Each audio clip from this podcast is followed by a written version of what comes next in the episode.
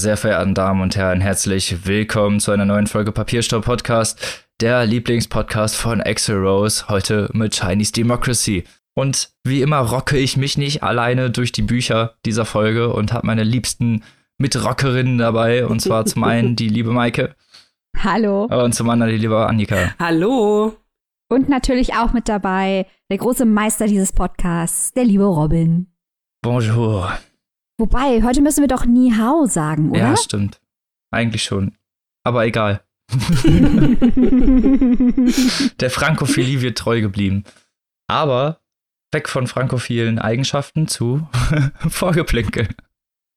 Wo es heute um Literatur in autokratischen Gesellschaften geht. Und zwar, ne, wir haben es ja letzte Woche schon gesagt, es geht um China. Was wäre da als Vorgeplänkel besser geeignet als Literatur in autokratischer Staatsform? Also, Literatur aus totalitären oder autokratischen Staaten, Robin hat es gerade schon gesagt. Und ich möchte da gerne mal auch ganz konkrete literarische Beispiele nennen, weil ich finde dieses Thema sehr, sehr spannend. Äh, ich finde auch, das hat immer so ein bisschen was von einer realen Dystopie teilweise. Ne? Man, man stellt sich das ja vor, eine Gesellschaft, wo alles kontrolliert wird, wo vielleicht auch die Presse sehr, sehr eingeschränkt ist, die ganze Medienlandschaft und entsprechend natürlich auch die Literatur. Was bekommen wir da äh, als Außenstehende aus diesen Ländern zu lesen und inwiefern Spiegelt das wirklich die Realität wider oder ähm, ja, ist es das, was quasi die Zensur durchgelassen hat, um das Bild des Landes im Ausland, so wie es sein soll, zu stärken? Das ist natürlich die große Frage.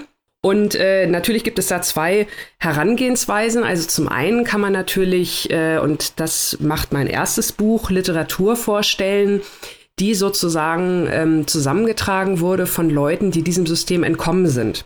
Ich denke natürlich wieder, wenn wir über diese Staaten sprechen, als allererstes an Nordkorea. Das hatten wir ja schon mehrfach hier im äh, Podcast oder gedacht, Nordkorea äh, zu anfangen. Genau, genau. Oder gedacht letzte Woche erst. Diesmal jetzt aber wirklich Nordkorea und zwar das Buch Im Land des Flüsterns von äh, Barbara Demick, auch ein sehr ausgezeichnetes und hochgelobtes Buch. Das äh, ist in Deutsch schon jetzt das zweite Mal erschienen. Vor einigen Jahren die Erstfassung hieß ursprünglich Die Kinogänger von Shon Jin. Also falls ihr das im Regal stehen habt, genau um dieses Buch im Land des Flüstern geht es. Und da hat die Autorin die Geschichten von sechs Menschen zusammengetragen, die aus Nordkorea geflüchtet sind, sozusagen übergelaufen, entweder nach Südkorea oder nach China. Und ähm, die berichten also ihre Geschichten, äh, was sie erlebt haben, so in den letzten 25 bis 30, 40 Jahren ungefähr in Nordkorea. Und die Zustände sind also wirklich ja, es ist wirklich ein ganz, ganz grausames Buch. Es ist, nehmt die schlimmste Dystopie, die ihr euch vorstellen kann, äh, könnt, also ein Staat, wo wirklich alles reglementiert wird, wo alles getan wird, um einfach nur das, das Ansehen des Staates äh, zu stärken und nehmt das mal zehn und dann denkt ihr, ey, nee, so eine Dystopie will ich überhaupt nicht lesen, weil das ist mir alles viel zu viel und too much und zu unrealistisch. Aber das ist halt der Alltag von vielen Menschen in Nordkorea, wenn man denn diesen Augenzeugen und Augenzeugenberichten Glauben schenken darf. Aber einiges, was äh, die da ausgepackt haben, ist wohl zwischenzeitlich auch belegt dass es halt zum Beispiel in den 90er Jahren also wirklich eine riesige Hungersnot gab in Nordkorea, der eine halbe Million Menschen zum Opfer gefallen sind. Die Menschen mussten irgendwie Gras essen, um überhaupt irgendwas zu sich zu nehmen. Und ähm, also es ist wirklich sehr dramatisch, aber es ist toll geschrieben ja, beeindruckt. Also wirklich nach wie vor eins der besten Sachbücher, möchte ich mal sagen, die ich bisher überhaupt je gelesen habe. Maike, wolltest du gerade was, was dazu ich, anmerken? ja, ich wollte dich nicht unterbrechen, aber äh, was ich gut finde an dem Buch, das du gerade beschreibst, ist auch, dass es ein Own Voices Buch ist. Denn ein großes Problem bei totalitären, in diesem Fall Staaten, ist ja, dass gar nichts rauskommt oder das, was rauskommt an Literatur aus diesen Staaten, eventuell so zensiert ist oder entstellt ist, können wir auch nicht einschätzen, dass wir nicht wissen, wie realistisch das alles ist. Hattest du ja eben auch mhm. schon angesprochen. Und ich finde es wichtig, Stichwort dass dann wenigstens, genau, Stichwort Zensur, dass wir dann Own Voices haben, vielleicht auch von Leuten, die dieses Land verlassen haben und dann frei schreiben können und die davon, äh, ja, sie sich auskennen. Wenn man aber, das möchte ich jetzt noch kurz erwähnen, weil nur weil man Own Voices lesen soll, heißt das ja nicht, dass man sich nicht auch andere Bücher anschauen kann zu dem Thema, die vielleicht von Leuten aus anderen Ländern geschrieben wurden. Die haben auch ihre Berechtigung, aber man darf die Own Voices halt nicht vernachlässigen. Ich möchte nur ganz kurz anmerken, ein ganz, ganz großartiger Roman, auch mit dem Pulitzer-Preis ausgezeichnet über Nordkorea, der auch die Themen, die du gerade angesprochen hast, Annika, behandelt und ganz, ganz toll und mitreißend ist es Das geraubte Leben des weisen John Doe von Adam Johnson. Ja. Äh, von der von uns schon oft gelobten Anke Caroline Burger übersetzt. Auch das kann man sich mal anschauen. Aber ich wollte dich nicht unterbrechen, denn ich weiß, du hast noch mehr im Petto. also ich kann, kann deine Empfohl Empfehlung nur voll und ganz unterstützen. Also wirklich ein super Buch. Und genau wie du auch gesagt hast, es gibt halt diese zwei Sichtweisen. Also entweder halt die, die Own Voices, die es irgendwie auch immer geschafft haben, ihre Geschichte nach außen zu übermitteln, sei es halt durch Flucht oder vielleicht äh, über andere Kanäle. Da werde ich tatsächlich gleich noch in meinem dieswöchigen Rezensionsbuch zu kommen. Aber es gibt natürlich auch die Möglichkeit, dass es Literatur aus diesen Ländern gibt, die quasi die offizielle Zensur überstanden hat. Und da ist natürlich dann auch die Frage, ja, wie realistisch ist das denn überhaupt? Und da möchte ich ganz kurz noch mal ein Buch vorstellen, das es leider bisher noch nicht auf Deutsch gibt, aber ich sollte es trotzdem erwähnen. Und zwar ist das das Buch Friend von Park Nam Nyong. Das ist äh, erschienen jetzt vor wenigen Wochen am 1. Juni erst und das ist der erste richtige Roman aus Nordkorea. Also das ist wirklich ein Roman, der in Nordkorea geschrieben wurde. 1988 wurde er dort bereits veröffentlicht, also es hat ein paar Jahre gedauert. Und jetzt gibt es den halt erstmals, also wirklich der, der erste Roman, der direkt aus Nordkorea quasi in anderen Ländern veröffentlicht wird. Also schon eine kleine Sensation. Und jetzt kann man natürlich äh, überlegen, wie, wie ist das überhaupt möglich? Äh, wie kann das sein? Ich habe mir so ein bisschen hier und da was äh, zusammengelesen zu diesem Buch. Und es ist tatsächlich so, dass dieses Buch äh, von, von einem, ja, Alltag handelt. Also es geht um, um, eine, um eine Ehe äh, von einem Paar, die kurz davor ist zu zerbrechen und nun sollen diese beiden Eheleute irgendwie mehr oder weniger dazu überredet werden, äh, nee, haltet doch an eurer Ehe fest und Scheidung ist doch ganz schlimm und so weiter und so fort. Und äh, dann wird halt im Laufe dieser Novelle die Geschichte dieser Eheleute erzählt, wie die sich kennenlernen, wie sich die Beziehung entwickelt hat und so weiter und so fort. Das heißt, es ist überhaupt kein politisches Buch, es geht überhaupt nicht um das System. Das will es aber auch gar nicht, sondern es ist wirklich ein Alltagsroman, über das Leben und die Liebe in Nordkorea, der ganz einfachen Leute. Und ähm, da wäre es natürlich dann super spannend, das halt mit diesen Own Voices Schicksalen mal äh, gegenüberzustellen. Also auch in dem ersten Buch, über das ich gesprochen habe, das ist eine Liebesgeschichte. Ja, von daher, also ganz spannend, der erste Roman überhaupt aus Nordkorea, Friend von Pek Nam Nyong sagenhaft. Und ähm, das dritte Buch, was ich ganz kurz noch vorstellen möchte, wir hatten ja hier auch mal in unmittelbarer Nähe sozusagen einen äh, Staat nebenan. Ich spreche natürlich von der DDR. Und äh, da habe ich letztes Jahr äh, im Rahmen einer, einer äh, Challenge der Gruppe Mitlesezentrale auf Goodreads ein Buch gelesen. Das nennt sich Neuzugang von Dorothea Isa und das ist 1985 erschienen, also quasi in den Spätjahren der DDR. Und da geht es um die Jugendwerkhöfe. Das waren, äh, ja, kommen, ganz kurz gesagt, kann man sich das vorstellen wie Jugendgefängnisse oder Umerziehungsanstalten, wo Jugendliche hingesteckt wurden, die äh, aufgefallen sind durch Sachen wie Rowdytum oder Bummelei oder sexuelle Verwahrlosung oder die vielleicht einfach ihren Eltern so ein bisschen lästig waren und äh, ja, die sollten dann da quasi wieder äh, zu anständigen moralischen Bürgerinnen und Bürgern erzogen werden. Ähm, Annika, Bitte? Was ist denn, was ist denn sexuelle Verwahrlosung? also, das will mich jetzt ja, sexuelle so Leute, die das hart gelesen haben, so kommen jetzt auf ganz komische Gedanken. Ja, das habe ich mich natürlich auch gefragt beim Lesen des Buches. Total spannend. Sexuelle Verwahrlosung ist halt, wenn ein junges Mädchen äh, unverheiratet ist und dann vielleicht Umgang mit einem jungen Mann hat. Das ist schon eigentlich sexuelle Oha, Verwahrlosung. Also die sehr niedrigschwellig, das Ganze möchte ich mal sagen. Da würde ich aber auch die Polizei rufen, das genau, ist ja klar. Genau. Also ähm, das ist natürlich ein sehr, sehr heikles Thema, wie man sich vorstellen kann, äh, in einem System wie der DDR. Also es gab auch einen, einen Filmemacher, der das Ganze mal in einem Kurzdokumentarfilm zeigen wollte, den Alltag in diesen Jugendwerkhöfen. Der wurde dann von Frau Margot Honecker höchstpersönlich äh, verboten, dieser Film. Also das ist schon, wie gesagt, äh, heikles Thema gewesen. Und ähm, so habe ich mir das auch erklärt. Das Buch, also es, es war ganz interessant. Es übt natürlich keine offensichtliche Kritik. Man kann so ein bisschen was durch die Zeilen lesen. Es ist teilweise aber auch sehr verwirrt geschrieben. Und da stelle ich mir jetzt natürlich die Frage, ist es so verwirrt, weil es durch die Zensur, durch das Lektorat äh, an vielen Stellen umgemodelt werden musste, hat die Autorin gesagt, ich möchte aber meine Kritik, die man vielleicht zwischen den Zeilen mit viel Fantasie so ein bisschen durchschimmern kann, irgendwie nach draußen bringen. Also lasse ich mich auf alles ein, was diese Zensurhanseln mir da vorsetzen. Oder, oder, oder. Also man kann, wenn man solche Bücher, das wollte ich eigentlich sagen, aus diesen Staaten liest, unheimlich viel, äh, muss man natürlich auch so ein bisschen zwischen den Zeilen lesen, gerade wenn es halt diese, diese äh, Krisenberichte direkt live aus dem Gebiet sind, möchte ich mal sagen. Aber es ist total spannend und das ist für mich eigentlich die beste Dystopie, weil das ist gruselig, das ist Horror, das ist eine Gesellschaft, die man sich hier bei uns eigentlich gar nicht richtig vorstellen kann oder möchte. Aber es passiert und auch da äh, muss man einfach mal sagen, guckt euch das mal an, lernt aus euren Fehlern oder lernt aus unseren Fehlern, lest darüber. Teilweise, siehe Nordkorea, gibt es sowas noch oder auch China. Und ähm, ja, dafür sind wir heute auch hier, um einfach mal auf dieses Thema aufmerksam zu machen. Sehr schön formuliert. Jetzt habe ich aber sehr viel geredet, ne? Ja, und wenn ihr denkt, wir haben euch jetzt mit Buchtipps erschlagen, weit gefehlt. Robin und ich haben natürlich auch noch was im Köcher. natürlich, natürlich. Und danach stellen wir noch drei Bücher vor. Also schnell euch an, geht schon weiter. Ein Buch, auf das ich hinweisen wollte, und das ist jetzt der super heiße Tipp, denn es handelt sich um ein Buch, das erst im Oktober auf Englisch erscheint, aber ich möchte es hier schnell ansprechen, weil es einen wichtigen Themenkomplex anreißt, den wir hier nicht unerwähnt lassen wollen. Und zwar heißt dieses Buch Blockchain Chicken Farm und ist von Chao Wei Wang.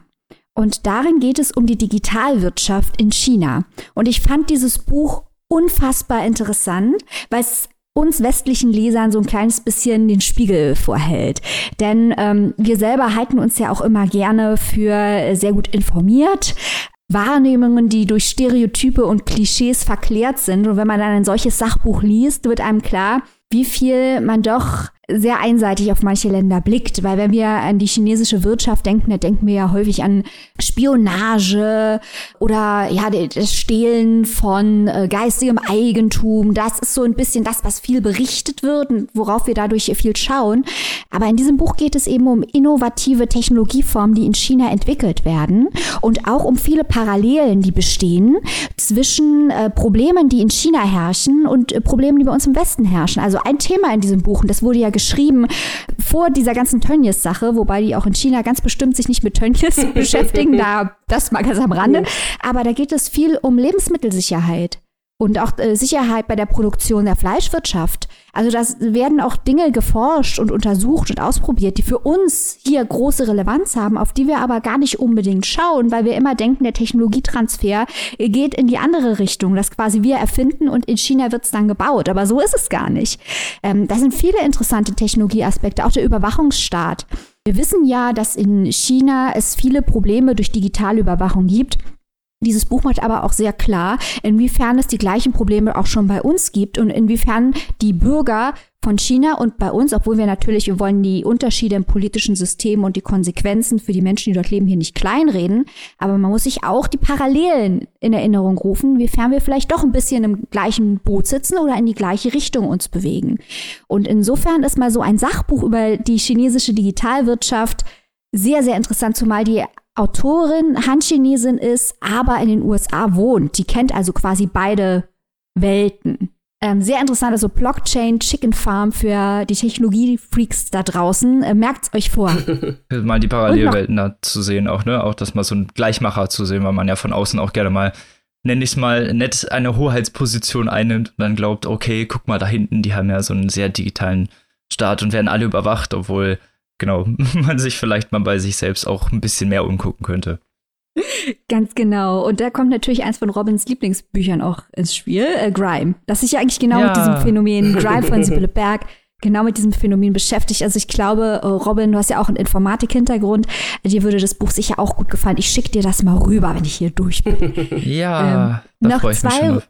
Noch zwei Romane äh, oder zwei Autoren äh, von Romanen, die auch auf Denkweisen, Denkstrukturen, die bei uns über China vorherrschen, hinweisen. Der eine ist Mo Yan. Von dem habt ihr bestimmt schon mal gehört. Das ist nämlich der allererste chinesische Nobelpreisträger für Literatur.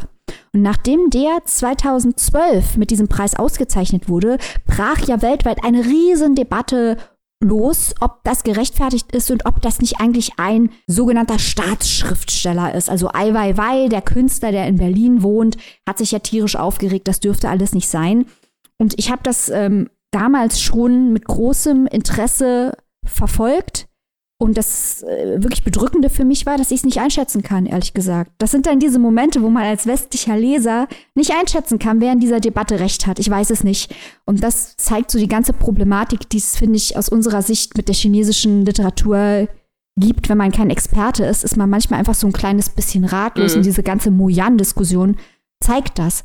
Ein anderes Beispiel von einem chinesischen Schriftsteller, der viel gelesen wird, ist Yan Lianke auch ein sehr, sehr hervorragender Schriftsteller. Den hätten wir eigentlich auch noch gern die Sendung reingepackt, aber irgendwo muss man auch mal sagen, hier reicht's. Also der war auf der Shortlist für den internationalen Booker, der hat den Franz Kafka-Preis bekommen.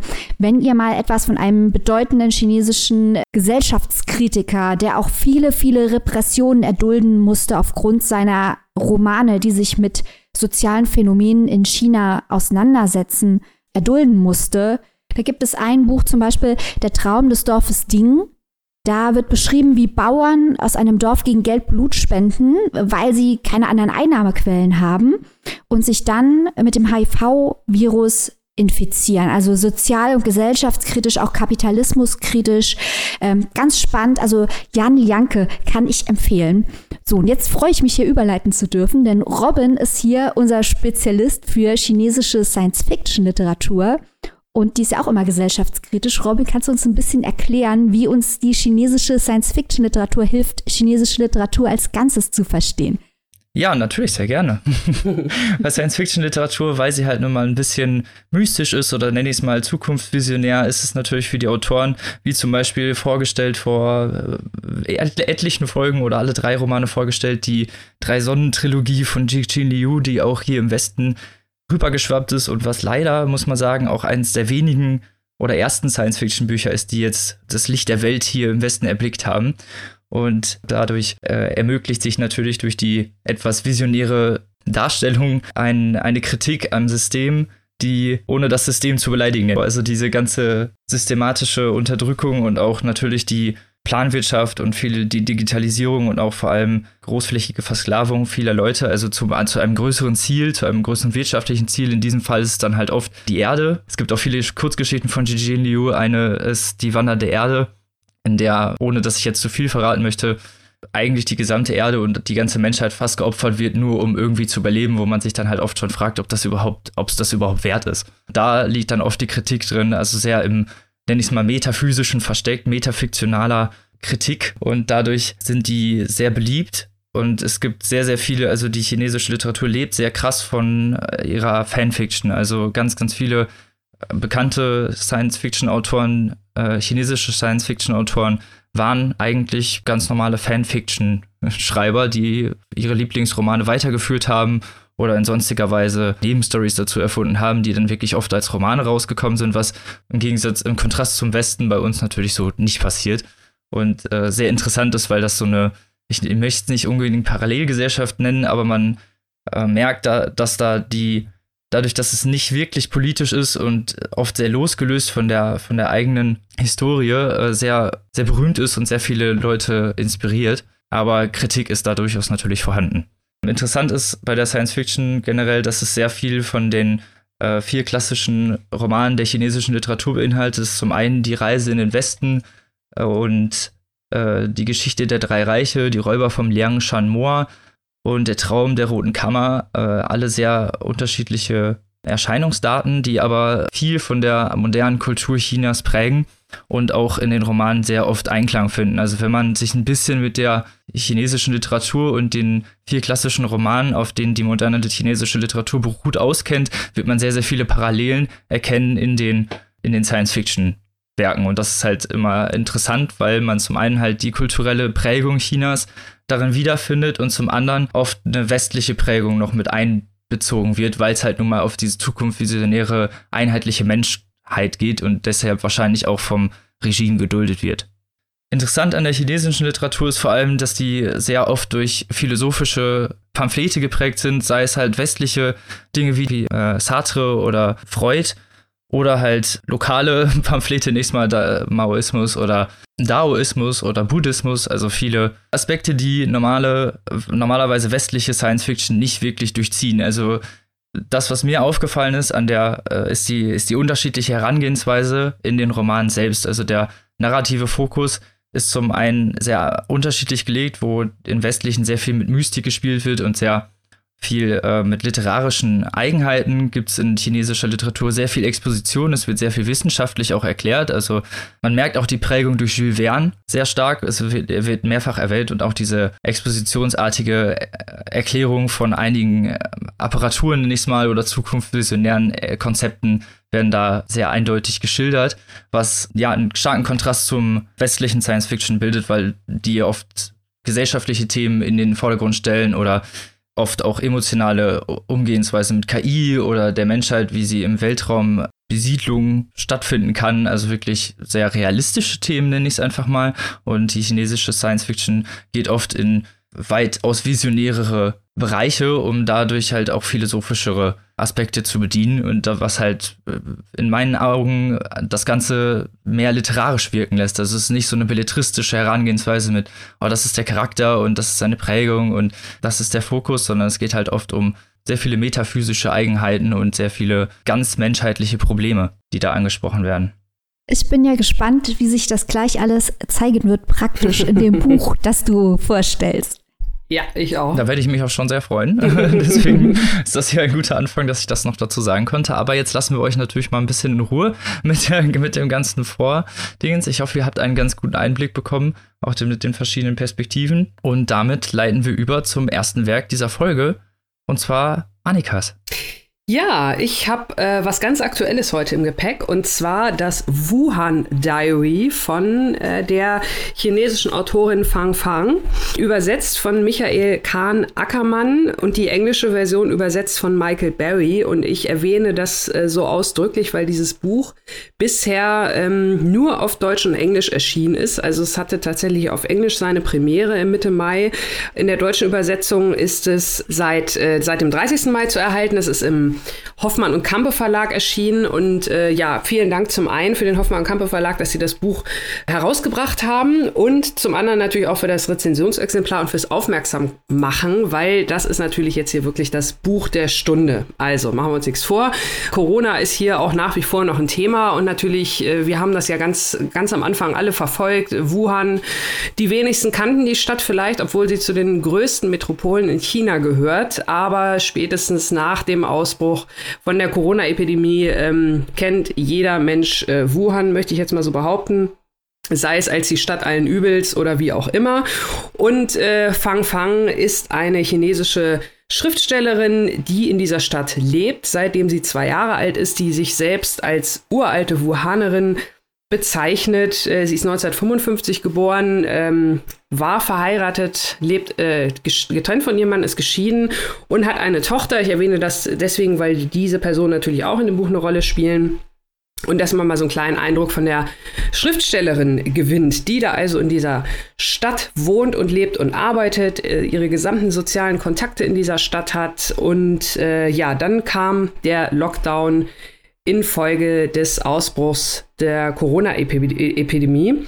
Und äh, Fang Fang hat also über diese mehr als zwei Monate, die Wuhan komplett abgeriegelt war, ein Online-Tagebuch geschrieben.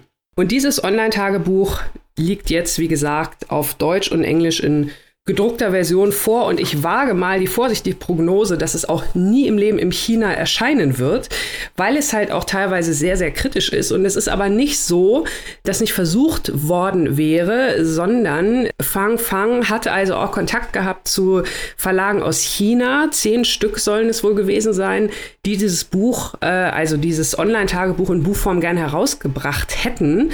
Als dann aber irgendwie bekannt wurde, dass äh, der deutsche Hoffmann und Kampe und der amerikanische amerikanische Harper und Collins, quasi die H- und C-Verlage, so möchte ich sie mal scherzhaft an dieser Stelle nennen, äh, dass sie das als äh, auf Deutsch und auf Englisch veröffentlichen, wurde sie also als Verräterin und Marionette des Westens beschimpft und die kommunistische Partei hat also so einen Druck aufgebaut, dass alle zehn Verlage, chinesischen Verlage, ihre Angebote wieder zurückgezogen haben ja, das zeigt ja auch schon viel, ne, was da für ein Druck herrscht in China. Und äh, wir haben jetzt also, solange man der deutschen und oder englischen Sprache mächtig ist, die Gelegenheit, dieses Buch zu lesen.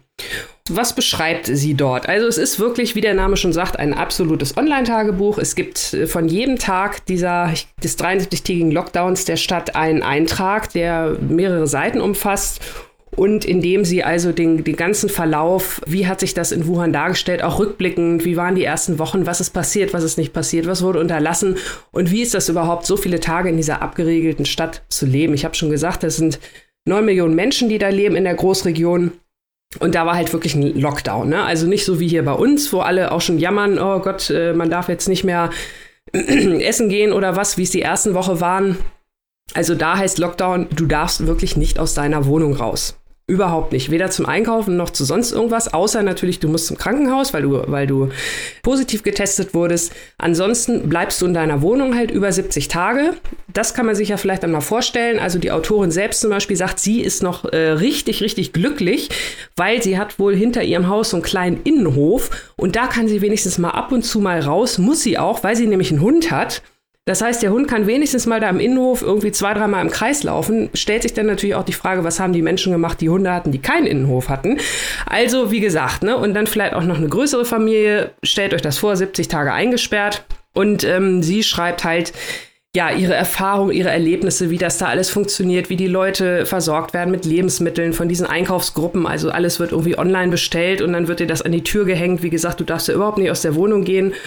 Ja, also das ist wirklich schon echt krass. Und sie beschreibt zum einen, sie sieht sich so ein bisschen als Sprachrohr der Stadt und ihrer Bevölkerung.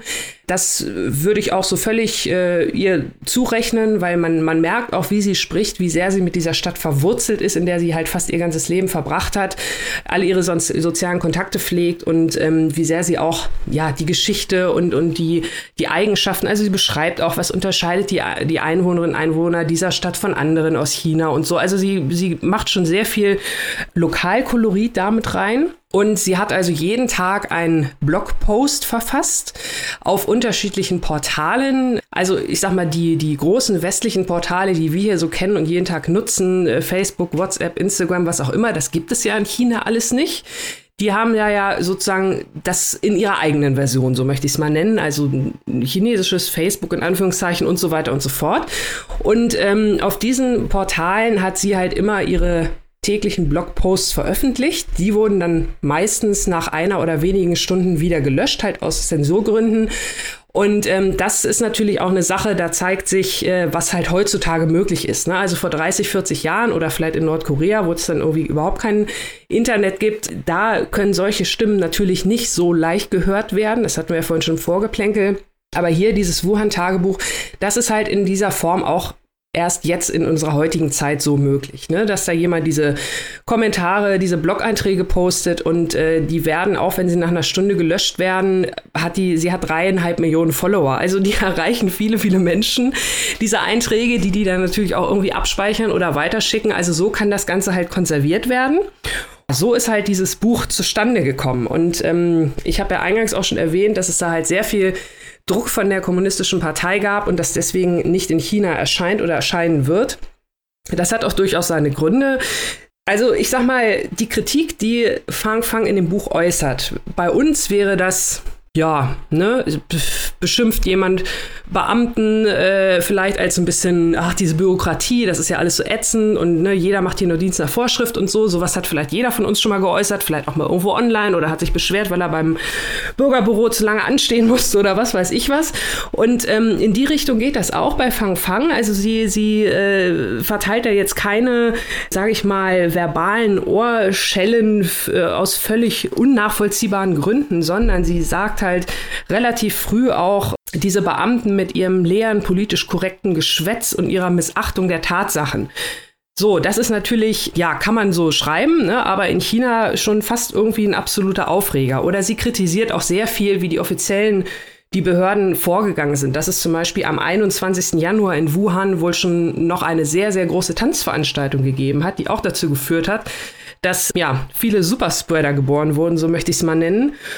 Und dass es auch Ärzte gab, die sich da hingestellt haben, relativ am Anfang und gesagt haben, also dieses Virus ist nicht von Mensch zu Mensch übertragbar und es ist absolut eindämmbar und es kann euch überhaupt nichts passieren.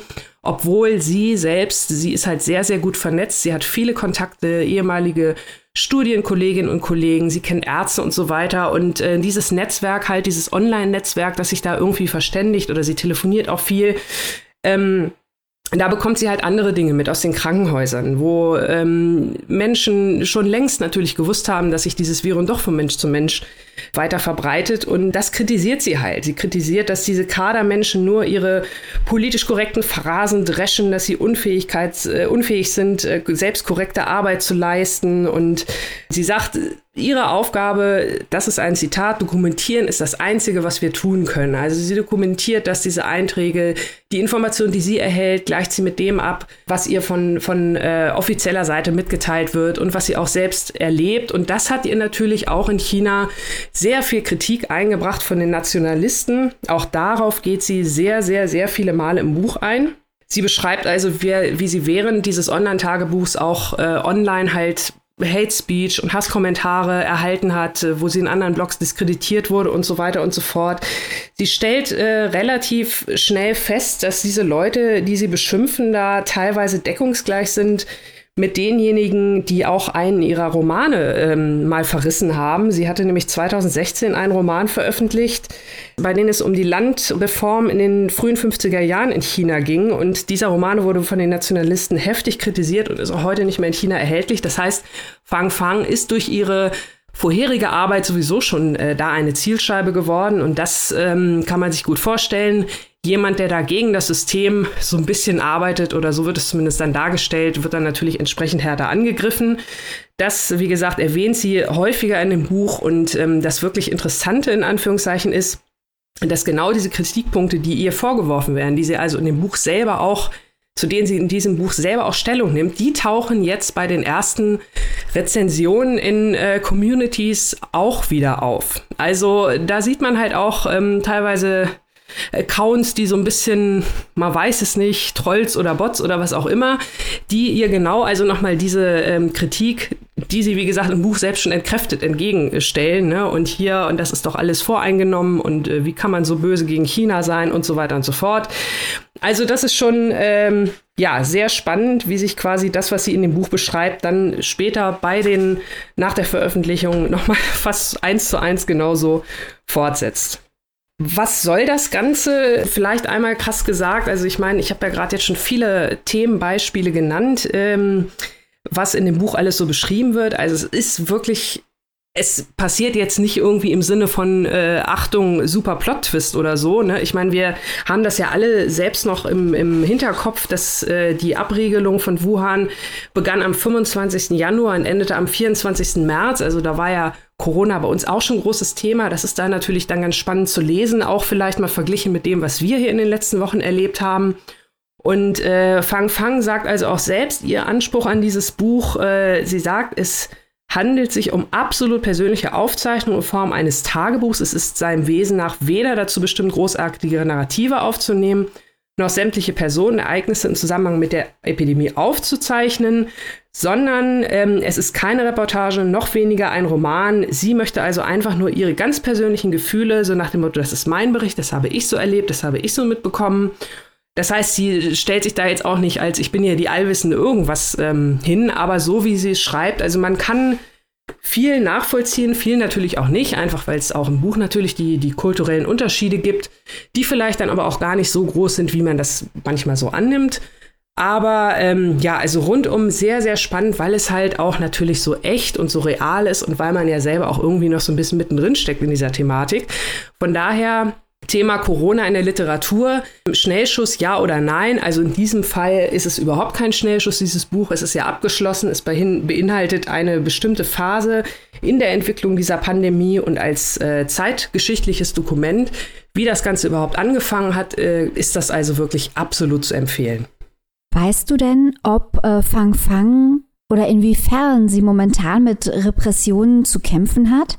Weil ich glaube, bei ihr tritt momentan auch so ein gegensätzliches Phänomen ein. Normalerweise heißt es ja, dass wenn du öffentlich ähm, das Regime kritisierst, das natürlich ein Problem ist in autoritären Staaten. Bei ihr ist es aber so, dass die Öffentlichkeit momentan weltweit hergestellt ist. Und das ist doch wahrscheinlich auch für sie ein Stück weit schützend, weil wenn sie jetzt Repressionen erfährt, guckt die ganze Welt hin, wie China mit Fang Fang umgeht. Mhm.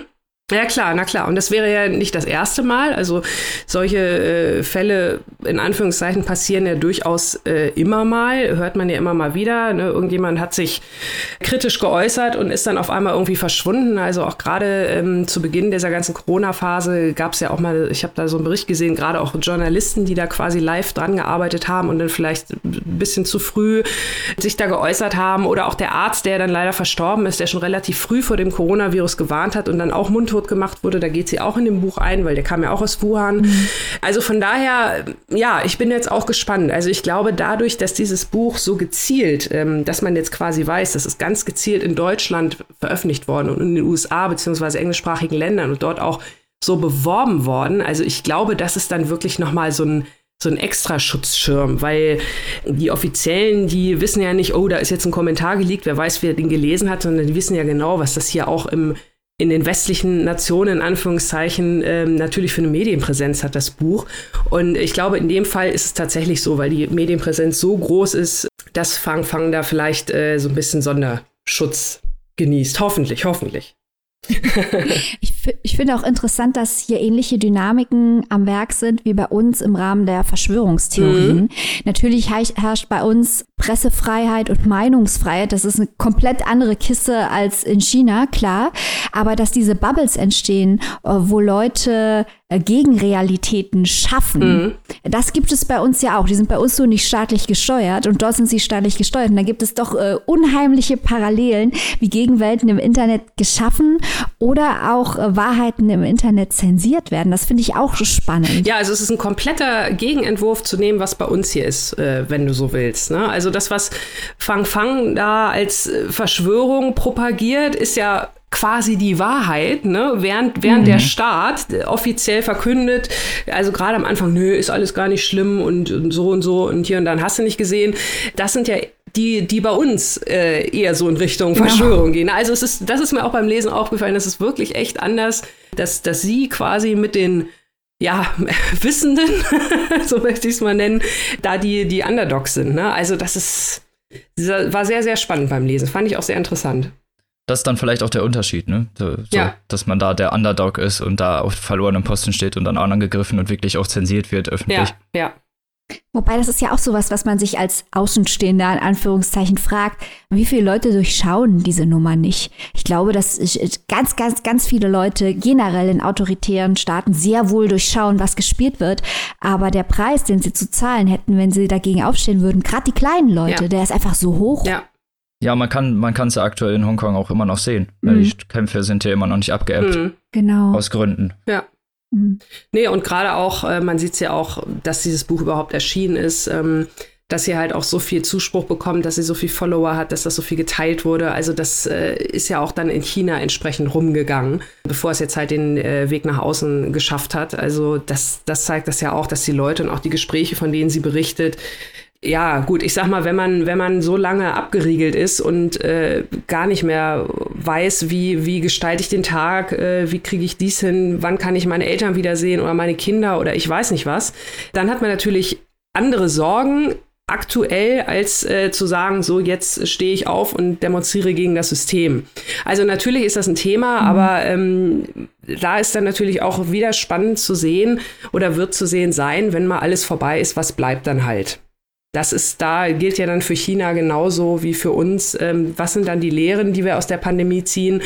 Fang Fang sagt ja auch sehr, sehr deutlich, dass auch eine Kritik von ihr damals bei ähm, SARS, bei, bei dem Virus, ähm, war es eigentlich genauso und jetzt machen wir die gleichen Fehler nochmal. Das sagt sie. Ne? Also sie sagt, wie kann mhm. das sein? Wir haben das schon mal durchgemacht vor ein paar Jahren und jetzt kommt der ganze Kram wieder und diesmal müssen wir jetzt aber wirklich auch was daraus lernen, wie man mit so einer Pandemie umgeht. Ne?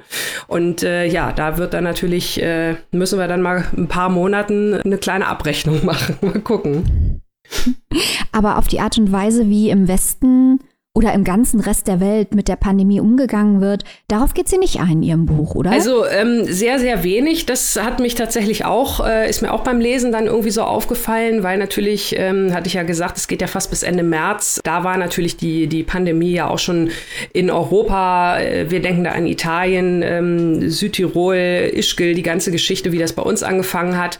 Oder dann auch später in die USA. Und äh, das sind ja auch markante Ereignisse. Das, das findet in dem Buch aber wirklich äh, kaum statt. Also es ist sehr China-zentriert, nicht nur Wuhan, also sie beobachtet auch die Epidemie in anderen Städten und wo es abebbt und wo es weitergeht und so. Also sie zeichnet schon ein sehr großes Bild auch, aber das ist halt wirklich nur China bezogen. Und da stellt man sich dann natürlich auch die Frage, ist das so, weil keine Informationen vorliegen, also kommen diese internationalen Nachrichten halt überhaupt nicht nach China rein, nicht mal an jemanden, der so gut vernetzt ist wie Fang Fang oder ist es halt auch dieser Moment, halt diese, diese zwei, zweieinhalb Monate, einfach der Tunnel, einfach ich gucke jetzt auf mich und wir müssen hier irgendwie durchkommen, damit unsere Stadt, damit wir wieder auf die Straße gehen können.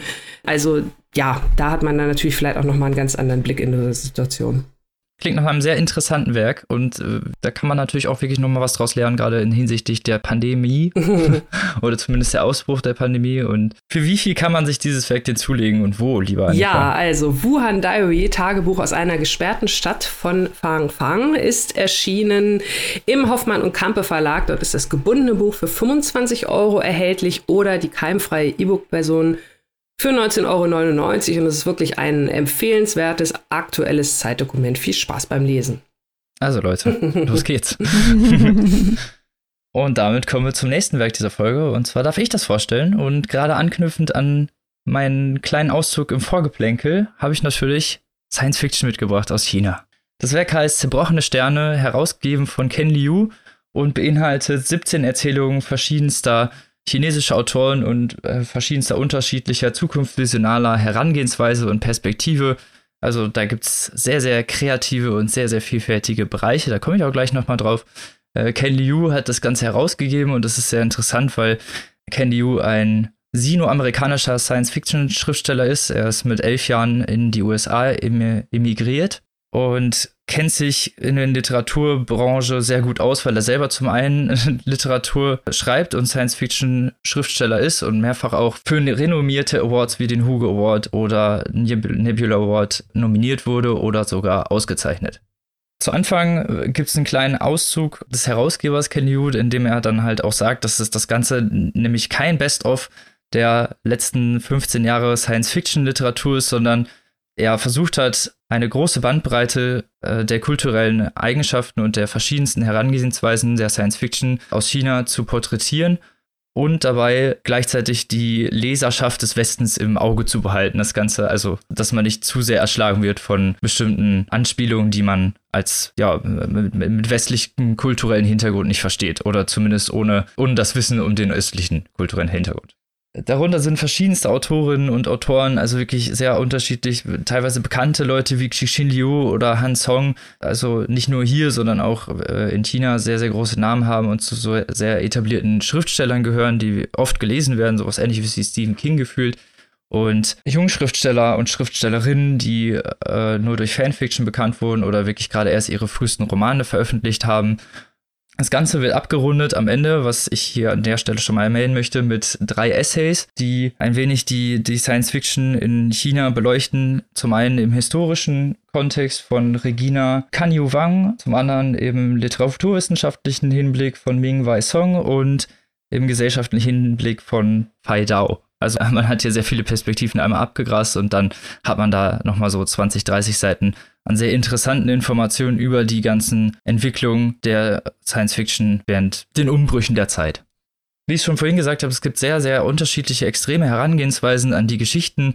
Das ist zum einen ein Mann, der einsam lebt und mit Therapiepuppen, die kleine KIs sind, also äh, aussehen wie Stofftiere, aber leben und eine Anführungsstrichen menschliche Persönlichkeit widerspiegeln sollen, bei sich zu Hause beherbergt und mit denen seinen Tag verbringt, um das so als Therapie, um seine Depression zu heilen und mit denen in den Zoo geht und die ganze Welt eigentlich nur noch von KI-Robotern bevölkert ist, die, wie man sich irgendwann rausstellt, auch von Menschen gesteuert werden. Also eigentlich gar kein wirklicher Fortschritt, sondern alles nur noch von Home Office.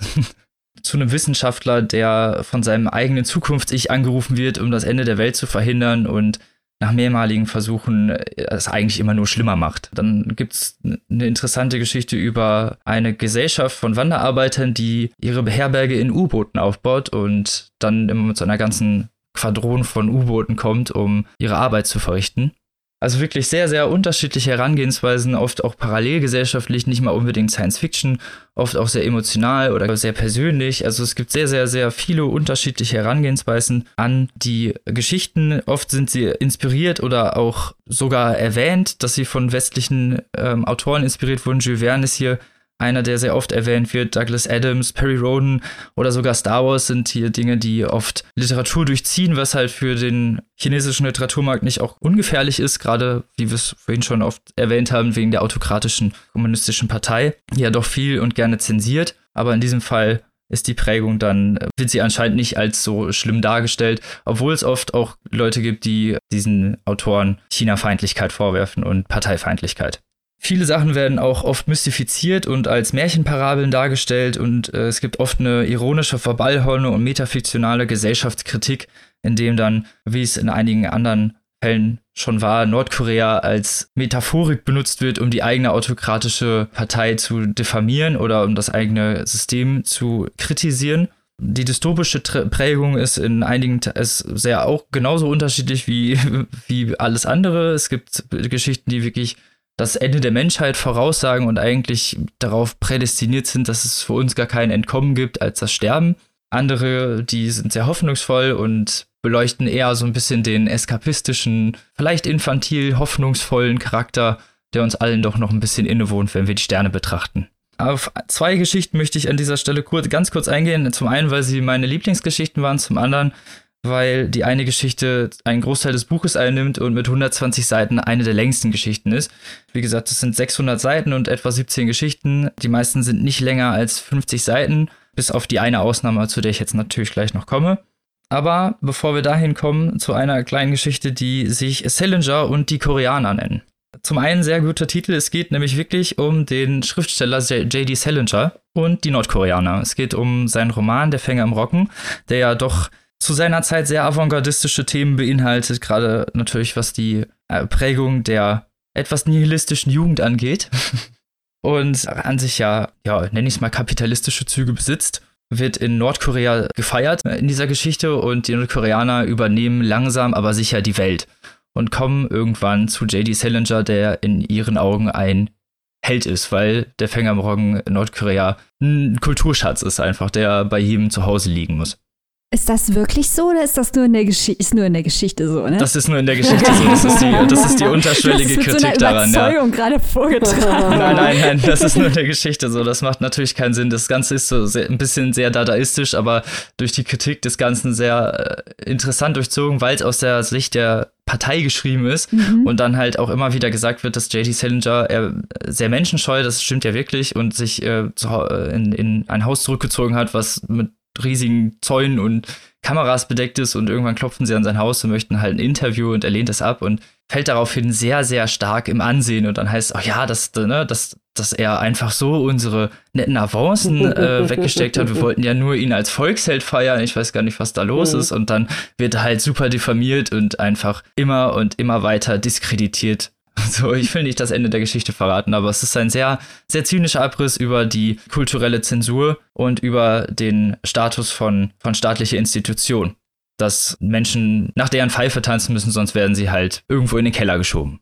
Also eine sehr sublime Kritik, aber in, äh, unglaublich interessant. Und es gibt viele Titel, die eine sehr kreative Bandbreite auch beinhalten. Also es gibt da auch sehr viele Märchenklischees, westliche Märchenklischees. Also Hans mit der Bohnenranke gibt es hier eine Geschichte. Es gibt eine Geschichte über singende Delfine und eine Frau, die sich in ein U-Boot verliebt. Also, also U-Boote spielen eine große Rolle anscheinend in dem Buch, ne? ja, U-Boote scheinen sehr wichtig zu sein. Das habe ich auch noch nicht so ganz verstanden.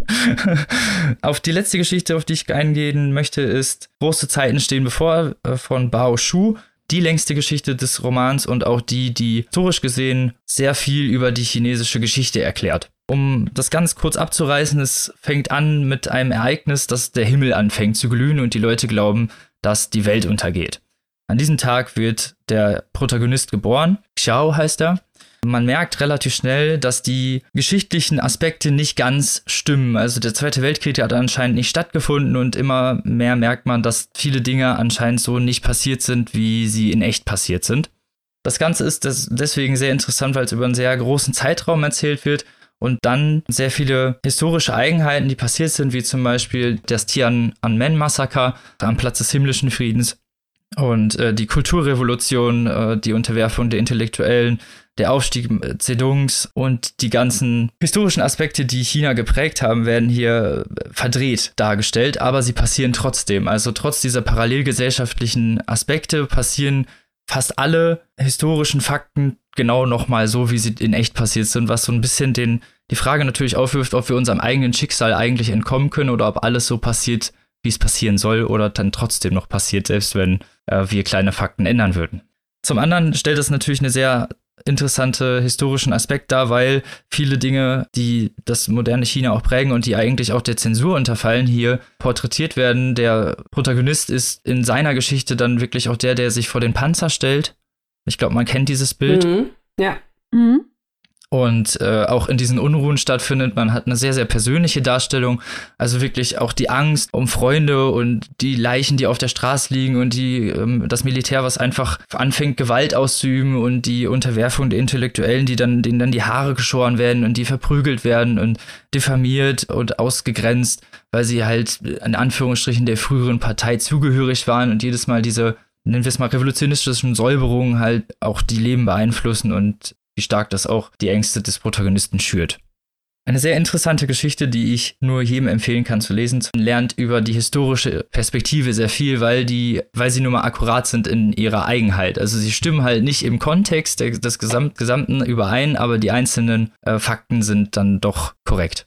Und damit möchte ich schon zum Ende der Rezension kommen, weil viel mehr kann ich eigentlich darüber nicht erzählen. Ich kann wirklich nur empfehlen, euch das durchzulesen, weil die Science-Fiction-Literatur wie ich schon vorhin gesagt habe, Chinas eine sehr interessante philosophische und emotionale Darstellung besitzt, die unserer westlichen Darstellung leider oft fehlt, weil, äh, um es jetzt mal ganz plump zu formulieren, das bei uns doch sehr oft in den belletristischen Bereich rutscht und dann im Sud der, der ganzen anderen Belletristik verschwindet und leider keinen wirklichen konträren Punkt stellt, was die chinesische Literatur oder die chinesische Science-Fiction-Literatur gerade in diesen Werken und auch in anderen Werken, die wir schon vorgestellt haben, wirklich sehr gut macht. Und deshalb kann ich das nur empfehlen und möchte ein bisschen dem Heine Verlag hier auf die Finger hauen. Zum einen, weil sie auf die Rückseite geschrieben haben, das Best-of der chinesischen Science Fiction, obwohl im Vorwort auf Seite 3 steht, dass es nicht das Best-of der Science Fiction ist. Also, Lektor Schneevogt sagt Vorsicht. Ja. Das finde ich nicht in Ordnung. Zum anderen ist das Ganze, ich, ich möchte jetzt nicht das Coverfoto diffamieren in dem Sinne, sondern es ist halt sehr belletristisch Science-Fiction-mäßig aufgearbeitet und passt damit zwar in das Science-Fiction-Regal inhaltlich äh, covermäßig rein, aber verfehlt halt, finde ich, den Sinn des Ganzen, weil es nun mal einfach eine andere Art äh, der Darstellung ist, eine literarische, eine viel, ja, wenn ich es fies darstellen möchte, eine viel hochwertigere Darstellung der Science Fiction, die man sich auf jeden Fall zu Genüge tun sollte. Man sollte das nicht abtun als, oh Gott, das ist ja irgendwie Science Fiction, das ist ja so Fantasy, äh, Raumfahrer, Zeugkram, sondern das ist halt wirklich sehr Hochliteratur, die wir haben, mit, mit sehr interessanten idealistischen Herangehensweisen. Existenzialismus, Daoismus, Nihilismus, Eskapismus, hier hat man alles wirklich einmal vertreten und man wird sich sehr doch oft doch selbst hinterfragen, was vielleicht denn mit der Menschheit passiert, wenn man über die großen Dinge der Welt nachdenkt. Und in diesem Sinne finde ich es nicht gut, dass das Ganze so gestaltet wurde, weil es einfach ein bisschen untergeht, glaube ich, dann in diesem ganzen Sud. Und Kurzgeschichten leider ja oft nicht so wirklich beliebt sind, aber ich kann euch nur empfehlen, sich das, das durchzulesen, weil man halt wirklich ein sehr breit gefächertes, interessantes, kreatives und spannendes Potpourri an Geschichten bekommt. Ich fand es sehr interessant, wie du eben erklärt hast, dass viele Motive und Ideen in dem Buch mit westlichen Konzepten spielen, beziehungsweise dass Geschichten so angelegt sind, dass sie für westliche Leser zugänglich sind. Und das erinnert mich so ein kleines bisschen an die äh, was heißt Diskussion? Wir waren alle derselben Meinung an das, was wir in der letzten Folge besprochen haben äh, bezüglich Own Voices und inwiefern man den Zugang für Zielgruppen außerhalb dieser Own Voices öffnen sollte oder inwiefern man den Leuten auch abverlangen kann, sich da einfach mal ein bisschen reinzugraben. Wie wird denn, wie erfolgreich wird denn in diesem Buch auf diesem Pfad gewandelt?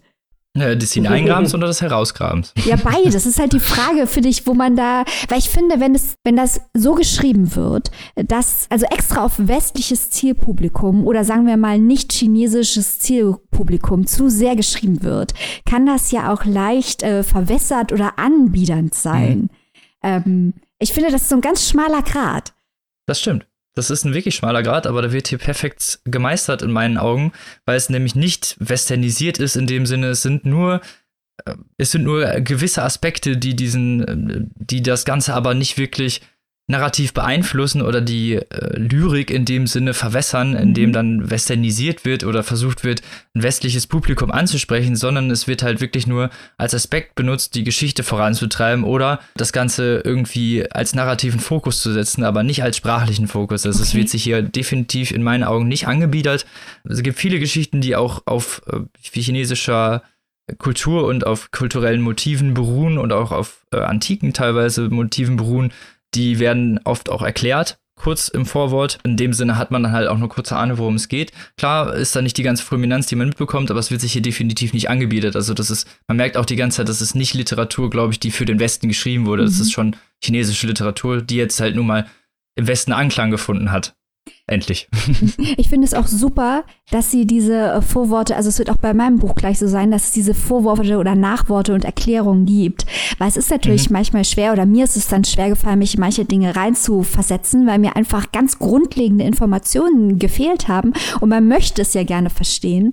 Und wenn das in solchen ähm, zusätzlichen Glossaren oder Beschreibungen als Hilfe versteckt wird und erklärt wird, dann finde ich das ganz großartig. Ähm, wenn ich da kurz einhaken darf, also das hat mein Buch natürlich auch zu bieten, das Wooden Diary. Da gibt es auch eine Chronologie, ein Vorwort und ähm, ja, also da, das hat auch nochmal geholfen. Ja, ich glaube, das ist natürlich für westliche Augen auch wichtig, weil halt nun mal die kulturelle Prägung eine ganz andere ist. Ne? Die ganzen Geschichten, die wir hier kennen, alle auswendig, was weiß ich nicht, da geht es ja schon mit Märchen los, mhm. äh, sind halt nun mal ganz unterschiedlich auch in komplett anderer Manie erzählt und deshalb ist natürlich so ein kurzer historischer Kontext immer oder kultureller Kontext immer wichtig und so ein Vorwort auch durchaus zu begrüßen. Aber man, was ich damit sagen wollte, ist, man wird hier nicht erschlagen irgendwie von tausend Motiven oder Dingen, die man nicht versteht, sondern die Übersetzung ist in vielen Teilen wirklich sehr gut gelungen. Es gab sehr viele Übersetzer und Übersetzerinnen, die dieses Werk ins Deutsche übersetzt haben, ich, die ich an dieser Stelle leider an alle nicht nennen kann, weil es auch zu viele Autoren und Autorinnen generell sind.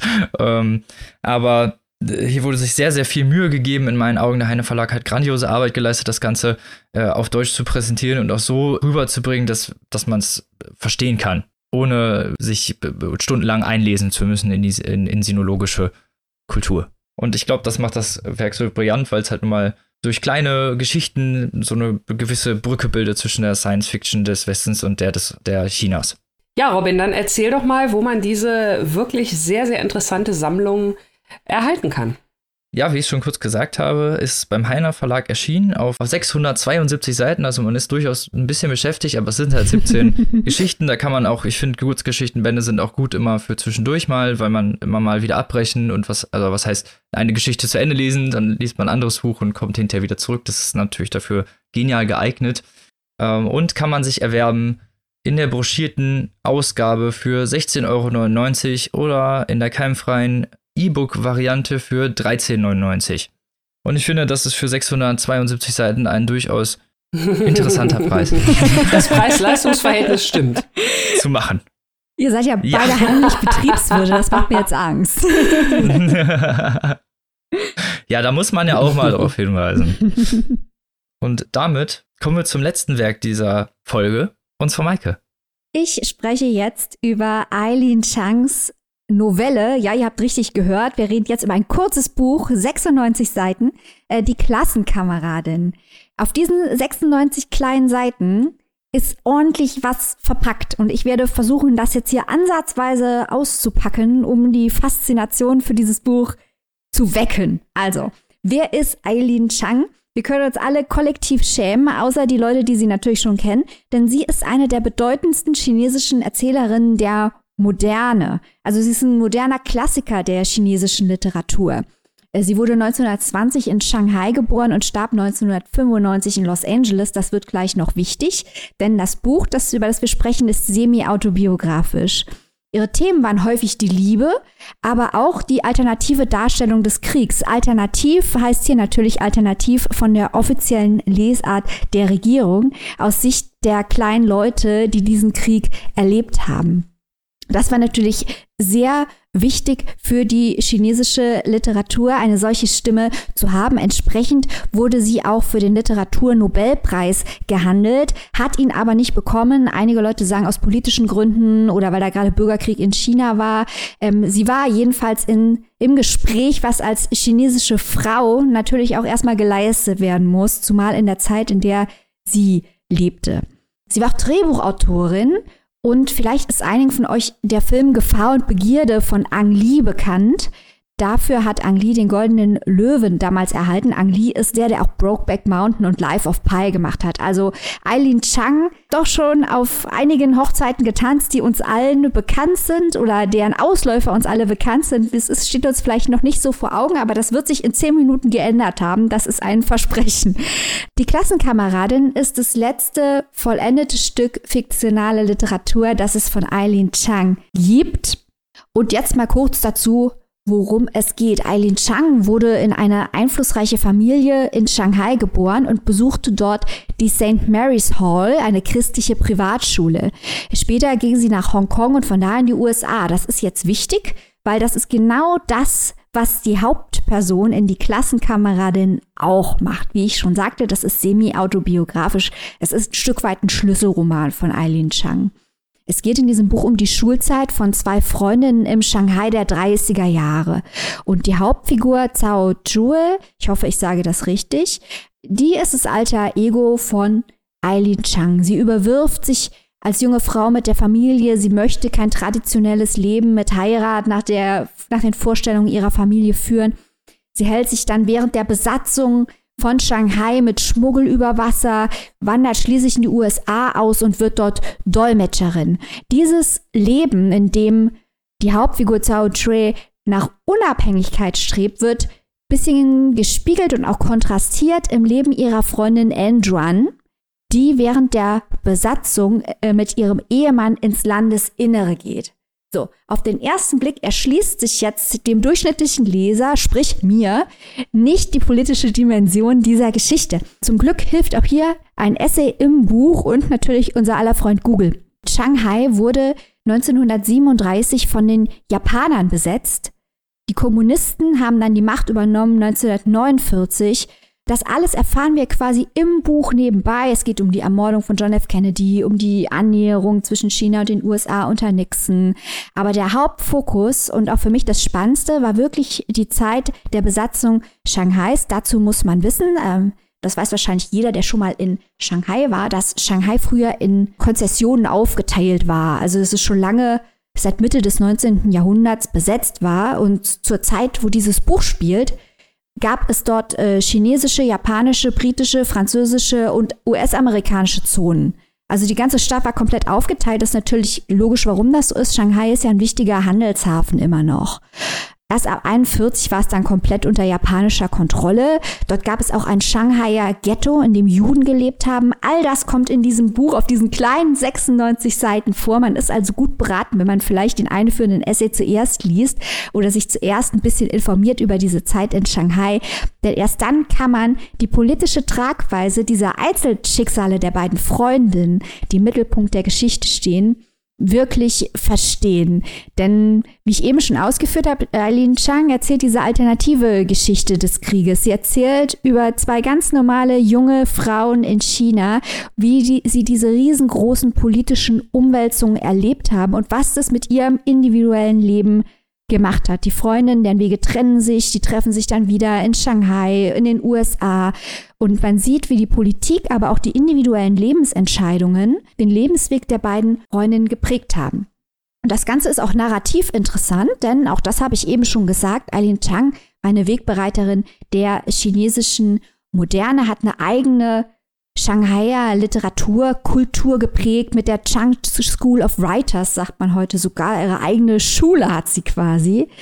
Und diese Moderne, die sieht man auch in dem Narrativ. Denn die Moderne ist natürlich die disparate Wahrnehmung die disparate Darstellung von Texten, Phänomene von Beschleunigung und Entfremdung.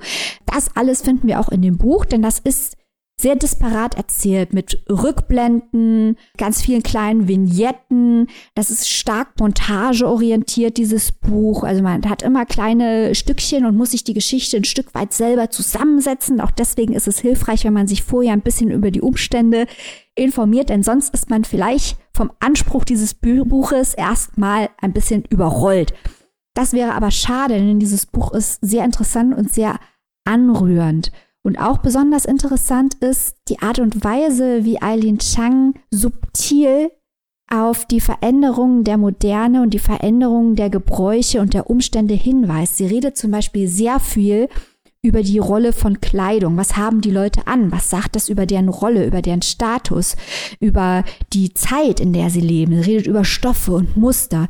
Sie redet auch ganz viel über Dialekte. Ich habe eben auch schon angesprochen, ihre Freundin von der Hauptfigur geht ins Landesinnere, während die Hauptfigur in Shanghai bleibt. Da entsteht ein Spannungsverhältnis, weil man damals den Eindruck hatte, dass die wahren Chinesen ins Landesinnere gehen und sich nur die Leute, die unzureichend patriotisch sind, den japanischen Besatzern in Shanghai beugen und dort bleiben. Und all diese Spannungen werden auf der narrativen Ebene, aber auch durch die Umstände, was haben die Leute dann an im Landesinneren, was haben sie an in Shanghai, wie sprechen sie, was ist akzeptabel, wie werden sie dadurch wahrgenommen, wird überall gespiegelt. Ein ganz, ganz spannendes Buch, das man schnell durchgelesen hat, an dem man aber dann ein bisschen länger knabbert. Und ich muss ehrlich zugeben, obwohl ich schon mal in Shanghai war und deswegen mir das alles nicht komplett fremd ist, musste ich doch eine Rechercheleistung hier erbringen, um mich so ein kleines bisschen da rein graben. Aber das war es auf jeden Fall wert, weil ich jede Menge Neues gelernt habe und auch sehr viel Spaß dabei hatte, denn dieses Buch ist an vielen Stellen auch sehr, sehr lustig. Kann ich also nur empfehlen, die Novelle Die Klassenkameradin von Eileen Chang. Das hört sich doch wirklich spannend an. Also gerade diese Sache mit der, mit der alternativen Geschichte des Krieges finde ich natürlich auch äh, sehr, sehr interessant. Ich habe eine Frage und zwar, äh, ich habe auch mal Google bemüht, du hast es ja gerade schon erwähnt, und ähm, ich habe gelesen, dass äh, Eileen Chang verboten hat, ihren Text vor ihrem Ableben zu veröffentlichen. Und ähm, da würde mich mhm. jetzt mal interessieren, also weil der Text wohl eigene Erlebnisse verarbeitet, du hast es ja schon mehrfach erwähnt, dass es sehr, sehr ja, biografisch angelehnt ist, so möchte ich mal sagen, äh, oder die Hauptprotagonistin ihr alter Ego ist. Meinst du, sie hat äh, diese Veröffentlichung wirklich aus diesen Gründen, so nach dem Motto, dass, es, dass da teilweise sehr intime Details aus ihrem Leben preisgegeben wurden, mit denen sie zu Lebzeiten nicht konfrontiert werden wollte? Und oder hat es vielleicht doch irgendwie was damit zu tun, dass vielleicht doch zwischen den Zeilen oder wie das chinesische politische System diese Frauen auch beeindruckt, vielleicht doch irgendwie auch wieder Thema Zensur, Kritik, dass sie sich da vielleicht auch irgendwie so ein bisschen vor Repressalien gefürchtet hat? Hm, also hier sind wir so ein bisschen im Bereich der Spekulation, weil sie hat nicht erklärt, hm. warum sie es nicht möchte. Es ist schon so, dass in diesem Buch Figuren vorkommen, das hat mir auch dieses Nachwort verraten, die sich leicht identifizieren lassen als echte Figuren. Das sind aber auch teilweise Figuren in den ja. USA, wo sie also keine Repressalien wirklich fürchten müsste. Es ist schwer zu sagen. Ich glaube, da kommt alles zusammen. Ich kann mir aber vorstellen, dass es wirklich hauptsächlich damit zusammenhängt, dass hier jede Menge echte Figuren vorkommen und dass auch Eileen Chang, man bekommt bei dem Buch ein bisschen den Eindruck, dass Eileen Chang auch mit manchen Dingen in ihrem Leben hadert, was man ihr nicht verübeln kann, äh, weil sie einfach versucht hat, natürlich wie wir alle, in der Situation, in der sie war, die richtige Entscheidung immer zu treffen. Und manchmal stellt sich hinterher als nicht ganz richtig raus. Und diese schmerzhaften Vergleiche, immer wieder kommen hier ganz schmerzhafte Vergleiche mit der Freundin, wo sie den Eindruck hat, die Freundin ist, ähm, wird jetzt als erfolgreicher angesehen. Und wenn sie zum Beispiel ins Landesinnere geht, dann hat die Freundin einen Sohn, das gibt ihr Status und sie ist kinderlos und unverheiratet und in Shanghai. Und dieser Schmerz, ich weiß auch nicht, ob äh, Eileen Chang in Interviews dazu befragt werden wollte. All diesen Schmerz, den sie offenlegt in diesem Buch. Ähm, Repressalien kann natürlich auch sein. Ja, nee, interessant darüber zu spekulieren. Also es war auch wirklich nur als äh, Spekulationsanreiz gedacht. Also so wie du es jetzt schilderst, dann ja wahrscheinlich auch irgendwie so ein, vielleicht auch wirklich so ein Stück Lebensbeichte dann. Ja, wobei sie hat auch andere autobiografische Bücher, also semi-autobiografische Bücher geschrieben, die sie sehr wohl während ihren Lebzeiten veröffentlicht hat. Insofern, wie du sagst, ist es bestimmt interessant, auch diese mal sich alle durchzulesen und zu schauen, was jetzt aus ihrer Sicht so wahnsinnig pikant an diesem Buch war. Denn wenn man es liest, es liest sich nicht sehr skandalös. Also es sind jetzt keine Stellen, wo man ja. sagt, oh, da traut sie sich aber was.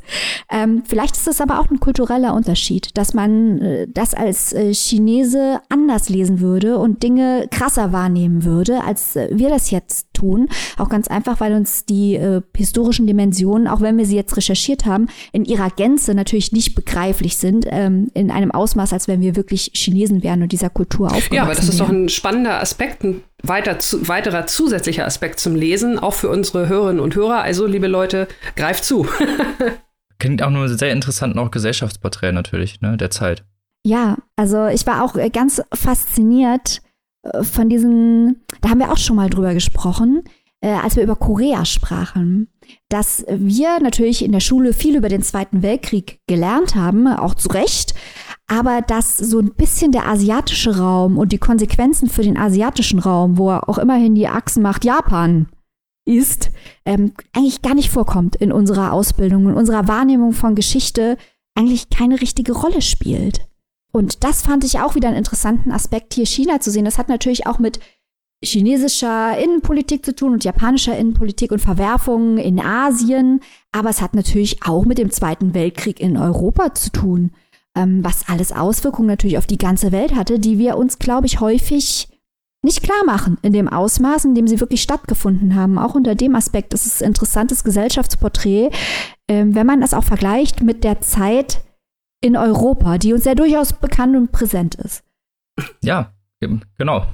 Kann man noch mal ein paar andere Aspekte lernen historisch. Genau. Die sind wirklich noch ein bisschen vernachlässigt. Man kennt sich ja dann als Europäer doch ein bisschen nur mit den europäischen Geschichten aus und das ist ja immer schön sein perspektivischen Hintergrund und Dafür sind wir ja da, gerade auch heute mit dieser Sonderfolge.